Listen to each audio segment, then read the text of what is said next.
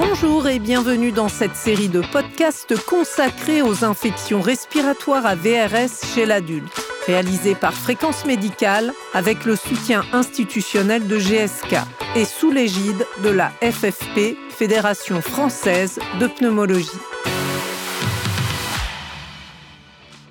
Les infections respiratoires à VRS ou virus respiratoire syncytial sont des maladies contagieuses qui ne sont pas seulement l'apanage des enfants, mais touchent aussi les adultes. Le podcast d'aujourd'hui est consacré aux infections respiratoires graves de l'adulte et à leurs facteurs de risque. Mais qui sont réellement les adultes à risque et comment éviter les hospitalisations? Pour en parler, je suis avec le docteur Marine Gosset, pneumologue, praticien hospitalier au centre hospitalier du Nord-Ouest Vexin. Bonjour. Bonjour. Alors on connaît surtout la bronchiolite du nourrisson, mais est-ce que vous pouvez nous en dire un peu plus sur les formes graves de cette infection AVRS chez l'adulte? Alors euh, les, formes graves euh, concernent essentiellement chez l'adulte, en tout cas les patients qui ont une maladie respiratoire chronique, que ce soit une BPCO, donc une bronchopneumopathie chronique obstructive. Euh, l'infection AVRS sera d'autant plus grave que la BPCO euh, de base est sévère. Et puis euh, le, le, patient asthmatique. Sur le plan cardiaque, on a aussi des formes graves chez les patients qui ont une insuffisance cardiaque, qu'elle soit valvulaire, hypertensive ou coronarienne. Et puis on a aussi des formes plus graves chez le patient immunodéprimé, que ce soit une immunodépression acquise par euh, des médicaments, une chimiothérapie euh, pour une néoplasie ou bien une immunodépression innée. Il peut être aussi grave et pourvoyeur d'hospitalisation chez le sujet âgé. Euh, on sait quand même que le VRS, même si on n'a pas de données exactes, puisqu'il n'y a pas actuellement de réseau de surveillance, est pourvoyeur d'environ en France 25 000 hospitalisations par an et des décès autour de 1800 par an. Chez le sujet insuffisant euh, cardiaque, il peut être pourvoyeur d'infarctus du myocarde ou d'une décompensation de sa maladie cardiaque euh, par euh, une insuffisance cardiaque droite-gauche ou globale. Chez le sujet asthmatique, il peut être pourvoyeur d'infections nécessitant une hospitalisation, soit à cause d'une surinfection bactérienne, soit à cause d'un bronchospasme important nécessitant des aérosols ou une oxygénoréquérence. Il en est de même chez le sujet BPCO. Et euh, chez le sujet âgé, il peut être aussi pourvoyeur d'hospitalisation avec une grande altération de l'état général qui empêche un maintien à domicile, avec des chutes et aussi une oxygénoréquérence. Et euh, surtout, il est un facteur préjudiciable pour l'avenir parce qu'on s'aperçoit que 30% de ces malades sont réhospitalisés dans les six mois et que plus de la moitié doit retourner chez lui avec des aides à domicile et pourvoyeur d'une grande perte d'autonomie pour la suite de l'hospitalisation.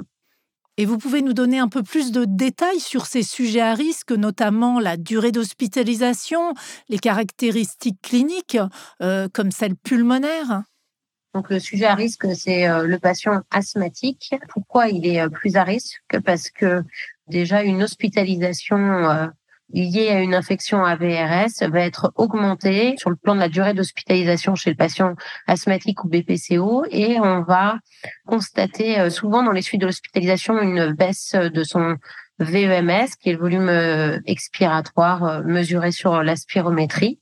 Par ailleurs, euh, on aura chez le patient euh, qui a une cardiopathie plus d'infarctus du myocarde ou de décompensation valvulaire ou cardiaque globale en fonction de son état de base. Chez le patient qui fait une infection AVRS ou un autre virus aussi d'ailleurs. Donc, ce qui est important à retenir, c'est chez le patient euh, BPC ou asthmatique, un allongement de la durée d'hospitalisation, une accélération du déclin de sa fonction pulmonaire, il y a des études hein, là-dessus. Euh, une hypoxémie plus fréquemment rencontrée chez le patient euh, BPCO, avec une baisse de la PO2 et souvent une oxygénoréquérence et une inflammation euh, des voies respiratoires, surtout chez le BPCO, avec une augmentation du taux d'éosinophile et d'IL6 dans le sang et d'éosinophile dans les expectorations. Chez l'asthmatique, on a une forte réactivité aux allergènes chez les patients qui ont une baisse du VEMS liée au VRS et une réponse immunitaire qui peut être altérée aussi avec une aggravation de l'asthme qui est liée au virus. Et donc, euh, pour éviter tout ça, par quels moyens est-ce qu'on peut prévenir ces formes graves, euh, éviter les hospitalisations? Alors, on peut prévenir euh, ces hospitalisations bah déjà par des moyens simples qui sont les mesures barrières. On sait que le VRS est un virus matropisme respiratoire à transmission de gouttelettes avec un R0 autour de 3, donc c'est quand même contagieux. Je rappelle que le R0, c'est le taux de patients, euh, le nombre de patients contaminés avec un seul malade. Euh, donc c'est important quand même. Trois malades contaminés pour un malade source, c'est souvent dans la même famille. Donc euh, lorsqu'on on est un sujet fragile, que l'on soit euh, âgé, le fait qu'il soit âgé, qu'il ait plus de 65 ans est un facteur de risque d'infection sévère à VRS, ou bien euh, que dans sa famille, on a un patient qui a une comorbidité cardiaque ou respiratoire, il est important euh, chez ces malades de se protéger lorsque leur entourage est malade par un masque et par un lavage des mains avec une solution hydroalcoolique, par exemple. Et on a aussi euh, depuis euh, cette année un recours possible à la vaccination, sachant que les deux vaccins qui sont sortis cette année sont autorisés chez le patient de plus de 60 ans, mais non remboursés puisque l'HS n'a pas émis encore d'avis favorable à la vaccination et qu'elle pense en émettre un euh, à l'automne 2024. Donc ces vaccins sont disponibles en pharmacie, mais non remboursés et dont le prix varie d'une pharmacie à l'autre. Nous arrivons donc au terme de ce podcast et est-ce que vous avez un message important à délivrer à nos auditeurs?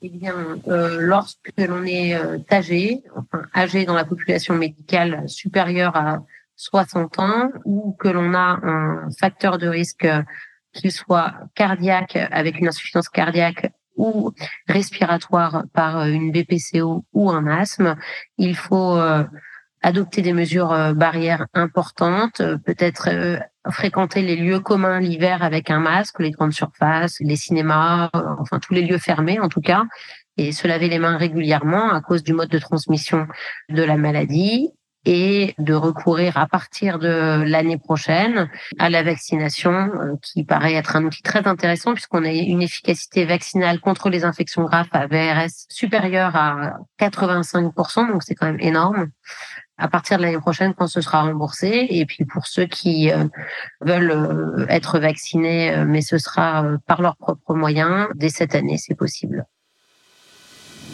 Docteur Gosset, merci pour toutes ces réponses et merci à vous d'avoir suivi ce podcast et à très bientôt pour un autre podcast.